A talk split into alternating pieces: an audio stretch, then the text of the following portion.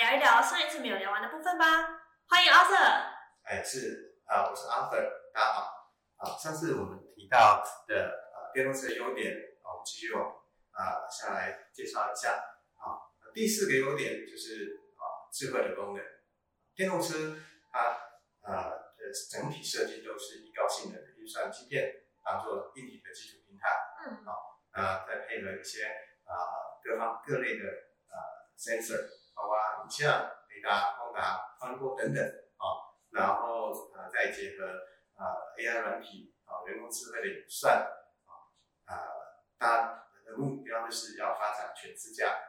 那在这个平台当中，哦，它也结合像 NFC 啊、蓝牙、WiFi 啊、四 G、五 G 的行动通讯啊这些啊，不管短、中、长距离的无线通讯技术，几乎都囊括在这样的一个平台。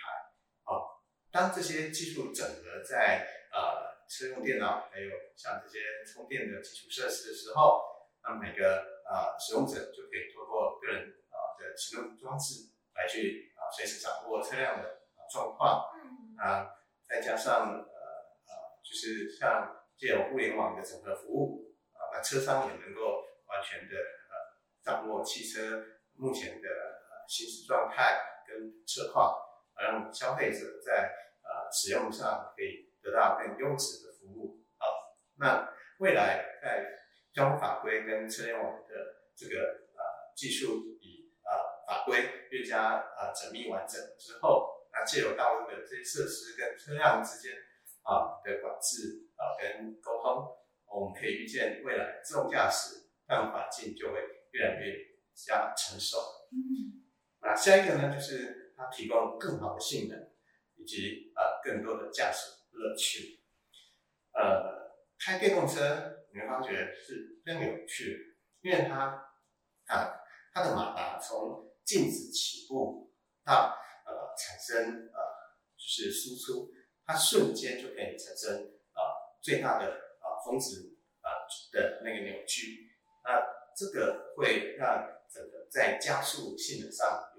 非常大幅的提升，那也因为电池组呃通常在汽车底盘的中央，所以呃在整个汽车的重心呃降低，然后呃重量分布在呃车车底，所以它的车身更稳定，然后在道路行驶的时候呃可以大幅的改善弯道的性能啊，也可以降低翻车啊汽车翻覆的风险。那第六个就是它的维护成本比较低，因为它可以啊动的这机械组件比较少，然后也不需要更换像汽油引擎的机油啊、啊机油滤芯啊、啊火星塞这些，所以它的整个年度的维修成本啊，相对于汽车啊传统汽车是很低的。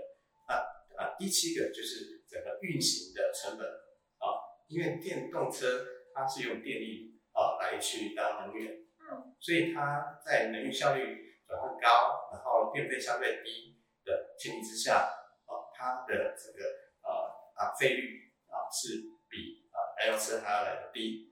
但是你知道呃汽车啊电动汽车它的呃燃料的成本跟传统的汽车比较起来，大概差多少吗？猜一下。差多少哦？两倍吗？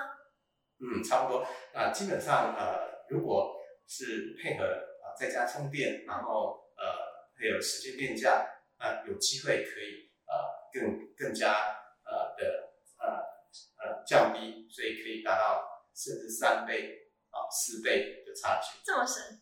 对的，所以呃从长期而言，哦汽啊电动车的运行成本一定是远低于汽柴油车的啊这个费用啊。那第八个就是安全性啊，在主被动的安全辅助系统来讲。啊不管是在呃欧洲 U N C A P 或是啊美国的呃 I I H S，他们在呃重疾试验来讲，都是呃相对在统计距来讲是上上之选啊。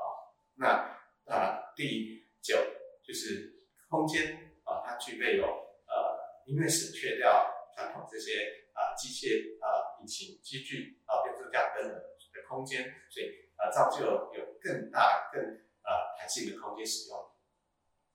以上。哇，谢谢阿瑟跟我们做的精彩介绍。那我希望我们下一集可以多多谈谈关于电动车的一些缺点。